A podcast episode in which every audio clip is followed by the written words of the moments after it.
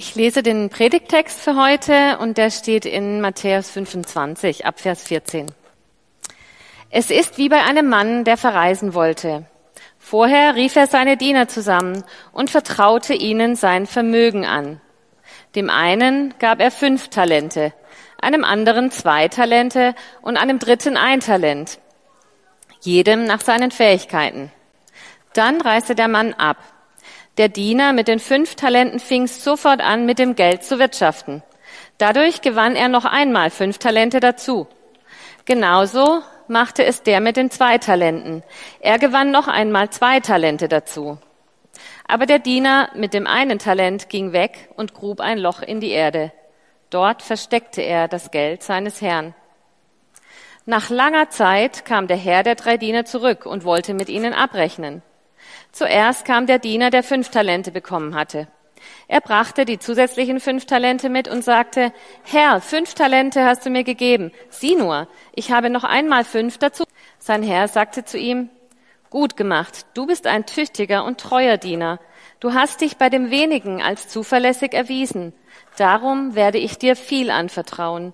Komm herein, du sollst beim Freudenfest deines Herrn dabei sein. Dann kam der Diener, der zwei Talente bekommen hatte. Er sagte, Herr, zwei Talente hast du mir gegeben. Sieh doch, ich habe noch einmal zwei dazu gewonnen. Da sagte sein Herr zu ihm, gut gemacht. Du bist ein tüchtiger und treuer Diener, dem wenigen als zuverlässig erwiesen. Darum werde ich dir viel anvertrauen. Komm herein, du sollst beim Freudenfest deines Herrn dabei sein. Zum Schluss kam auch der Diener, der ein Talent bekommen hatte und sagte, Herr, ich wusste, dass du ein harter Mann bist. Du erntest, wo du nicht gesät hast, und du sammelst ein, wo du nichts ausgeteilt hast. Deshalb hatte ich Angst. Also ging ich mit dem Geld weg und versteckte dein Talent in der Erde. Sieh doch, hier hast du dein Geld zurück. Sein Herr antwortete, Du bist ein schlechter und fauler Diener. Du wusstest, dass ich ernte, wo ich nicht gesät habe, und einsammle, wo ich nichts ausgeteilt habe.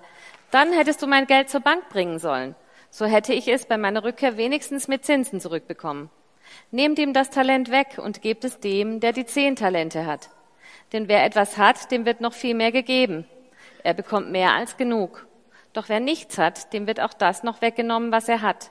Werft diesen nichtsnutzigen Diener hinaus in die Finsternis. Dort gibt es nur Heulen und Zähneklappern.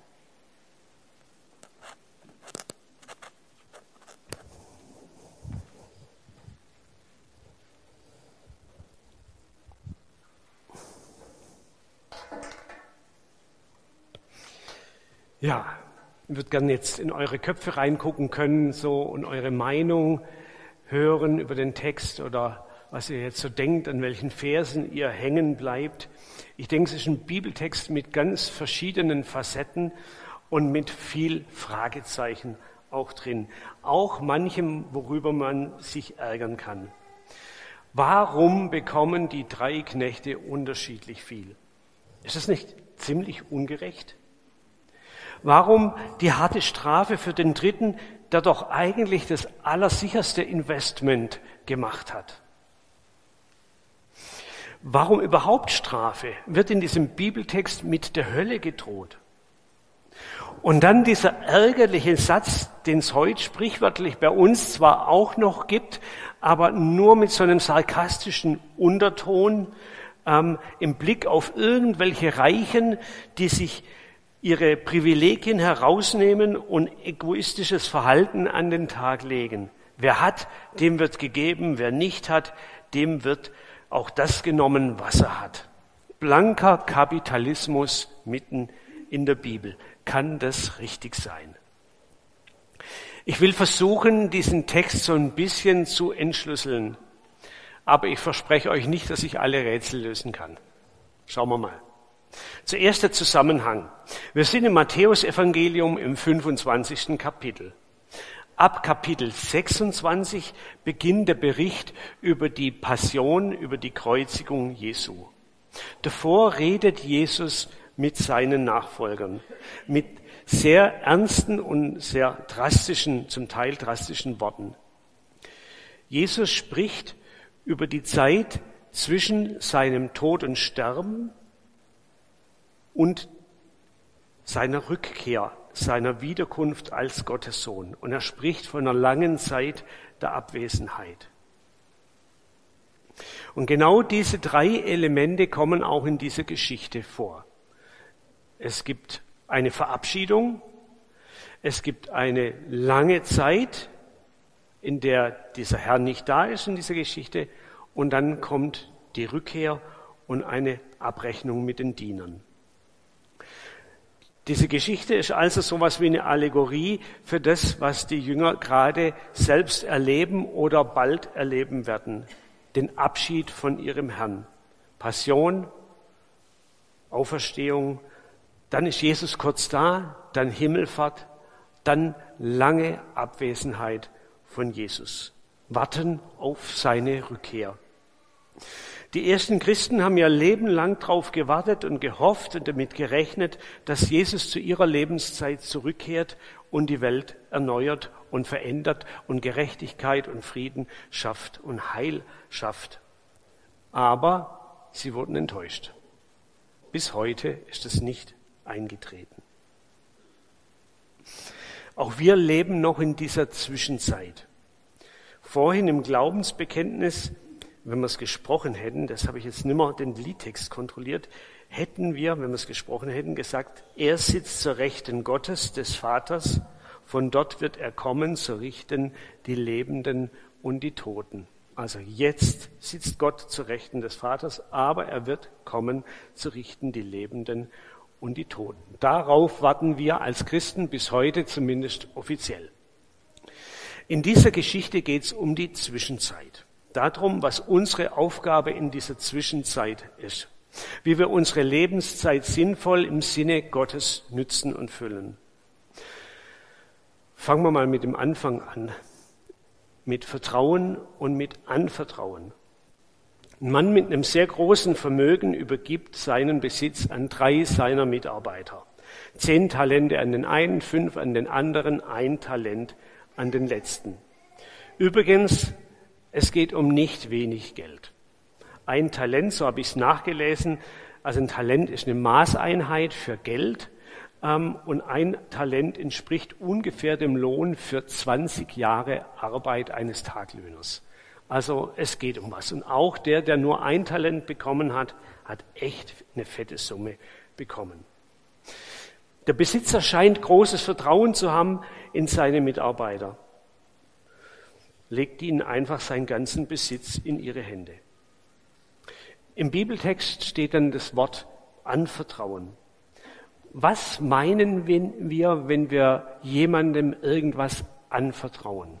Wie würdet ihr das definieren? Sei es ein Geheimnis oder eine Sache, dass ich jemand anvertraue. Ich denke, wir meinen, dass derjenige verantwortlich, und zwar in meinem Sinn, mit dem umgeht, was ich ihm anvertraue. Wir haben uns einen Camper gekauft und den vertrauen wir gerade auch immer wieder irgendwelchen Leuten an. Wir teilen den, wir vermieten den und da merke ich, was es kostet, den mit einem Fremden mitzugeben. Ich mache dann eine lange Einführung, erzähle jedes, äh, erkläre jedes Gerät, sage, was wir haben wollen, was wir nicht haben wollen, wie das gehen kann und so weiter. Ähm, gebe meine Spielregeln weiter und dann fährt irgendwann das Auto ab und ich denke, wird es gut gehen. Wie kommt es wieder zurück? Das alles kommt hier in dieser Geschichte nicht vor. Der Herr muss es nicht machen, um diese Talente anzuvertrauen. Er muss nicht viel erklären. Warum? Weil die Spielregeln klar sind. Die Mitarbeiter kennen ihren Boss. Sie wissen, was der will. Diese Anfangsszene ist für mich ein Bild für Gottes Handeln mit uns. Gott vertraut uns vieles, eigentlich alles an. Unser Leben vertraut er uns an, dass wir es sinnvoll nutzen. Unser Zusammenleben, dass wir gerecht und gegenseitiger Solidarität gestalten sollen. Unsere ganze Welt, die wir bebauen und bewahren sollen, wie es im ersten Mose steht. Jesus vertraut uns das Evangelium von sich vom Reich Gottes an. Jesus übergibt die Verantwortung für seine Sache, für seine Verkündigung, für sein Handeln in der Welt an seine Nachfolger. Jesus vertraut uns seine Gemeinde und die Ausbreitung von Gottes Reich und seiner Gerechtigkeit in der Welt an. Und Gott vertraut sich selbst uns an im Heiligen Geist. Gott selbst gibt sich in uns rein, will in uns wohnen, will in uns wirken, uns verändern, uns begleiten, uns Gott ähnlicher machen. Der dreieinige Gott gibt sich uns. Wir bekommen ganz viel, jeder von uns. Sicher, es bleiben Unterschiede. Wir können nicht alle das Gleiche. Wir sind unterschiedlich begabt. Wir wachsen in unterschiedlichen gesellschaftlichen Situationen auf. Wir haben unterschiedliche Bildung. Unser Aufwachsen im Reich in Deutschland gibt uns eine viel größere Reichweite in der Welt zu agieren, wie die jemand anders, wie die die meisten Menschen auf dieser Erde haben. Mit diesen großen Möglichkeiten kommt auch eine große Verantwortung zu uns. Vielleicht könnt ihr die Folie einblenden mit dem Wochenspruch für diese Woche. Der Wochenspruch für diese Woche aus Lukas 12, Vers 48b. Wem viel gegeben ist, bei dem wird man viel suchen. Und wem viel anvertraut ist, von dem wird man umso anvertrauen. Das heißt, zum treuhänderischen Gebrauch übergeben etwas bekommen leihweise, um es im Sinne des Besitzers zu gebrauchen. Das müssen wir im Hinterkopf behalten, wenn wir unser Leben planen, wenn wir Entscheidungen treffen und so weiter. Wie können wir unser Leben, das uns Gott verliehen hat, im Sinne Gottes gestalten? Übrigens, wenn ich unser WOMO verleihe, dann sage ich den Leuten nicht, wo sie hinfahren müssen und äh, mache keine Reisepläne oder so. Und hier in der Geschichte, da gibt der reiche Besitzer auch keine Businesspläne weiter. Kein erstens, zweitens, drittens, ähm, wo die investieren sollen und so weiter. Er macht was anderes.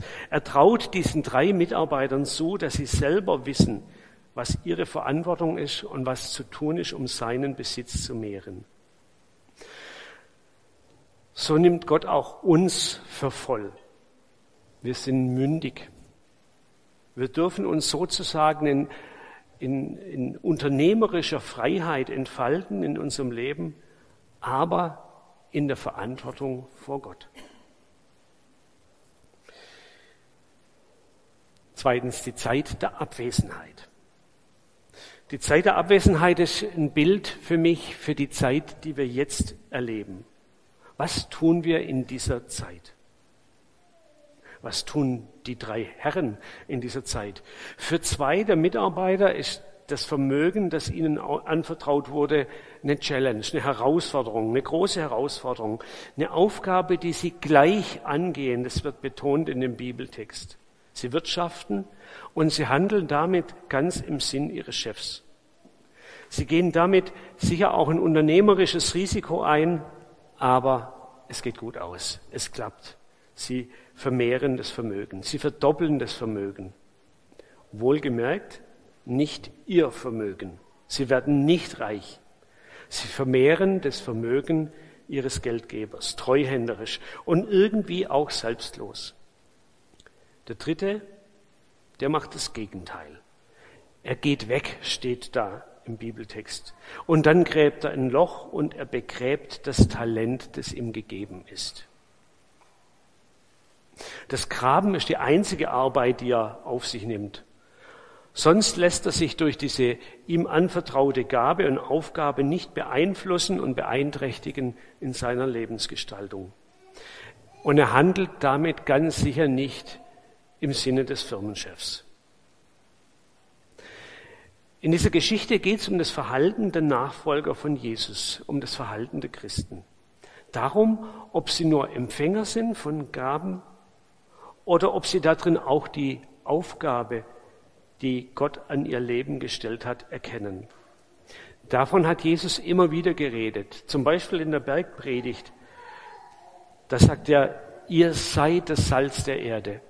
Ihr seid das Licht der Welt. Ihr könnt hier einiges verändern. Wieder dieses ganz große Zutrauen in die Nachfolger Jesu.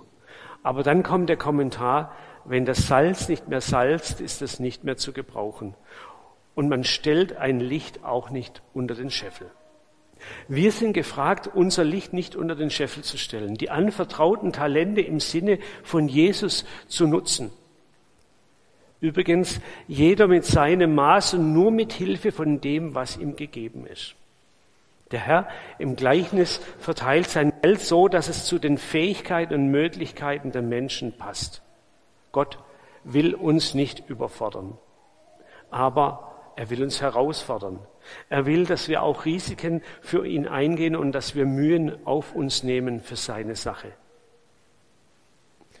Aber auch wenn wir jetzt gerade in einer Zeit leben, wo man von der Inchristlichung der Gesellschaft redet, über massenhafte Kirchenaustritte und Downsizing der Kirchen, gesund schrumpfen, unsere Mitarbeit in Gottes Reich hat eine Verheißung.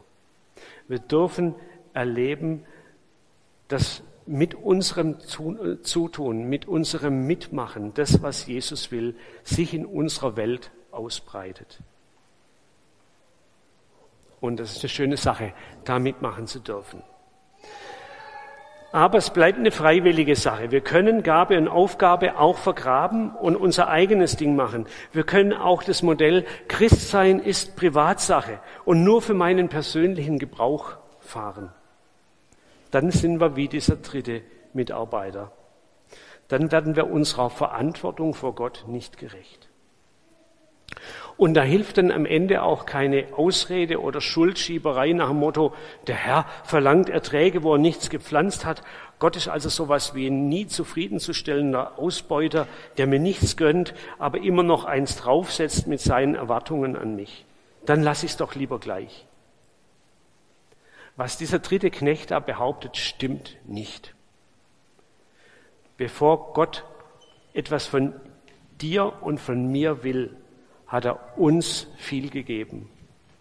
Und am Ende der Geschichte wird dieser Vorwurf, den dieser dritte Knecht seinem Herrn macht, entlarvt als Faulheit und Bequemlichkeit und als böses Handeln.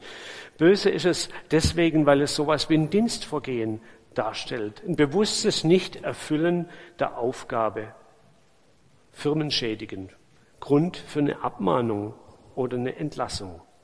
Und damit komme ich zum Schluss der Predigt und der Geschichte, das Gericht. Die Geschichte endet krass. Den beiden Mitarbeitern, die ihre Verantwortung wahrgenommen haben, wird nochmals mehr zugetraut und sie werden eingeladen zu einem Freudenfest des Herrn. Eine Metapher für das Himmelreich. Der dritte, der schlicht seine Gabe und Aufgabe, mit der er sich nicht wirklich selber identifiziert hat, zurückgegeben hat. Hier hast du dein Geld wieder der wird entlassen. Dorthin, wo es Heulen und Zähneklappern gibt. In der Logik der Geschichte eigentlich sehr plausibel. Und so sind wir plötzlich beim Gericht Gottes, bei Himmel und Hölle angekommen. Nochmal Zitat aus dem Glaubensbekenntnis. Er wird kommen, zu richten die Lebenden und die Toten. Gott kommt zum Gericht zurück. Und diese Geschichte und andere Geschichten in der Bibel stellen uns vor die Frage, kommen wir wirklich alle, alle in den Himmel, wie das so schnell gesagt wird, oder wird Gott am Ende der Tage, wird Gott am Ende der Tage alle Augen zudrücken und wird unser Lebensvollzug dann am Ende doch überhaupt nichts bedeuten? Die Antwort von dieser Geschichte ist ganz eindeutig.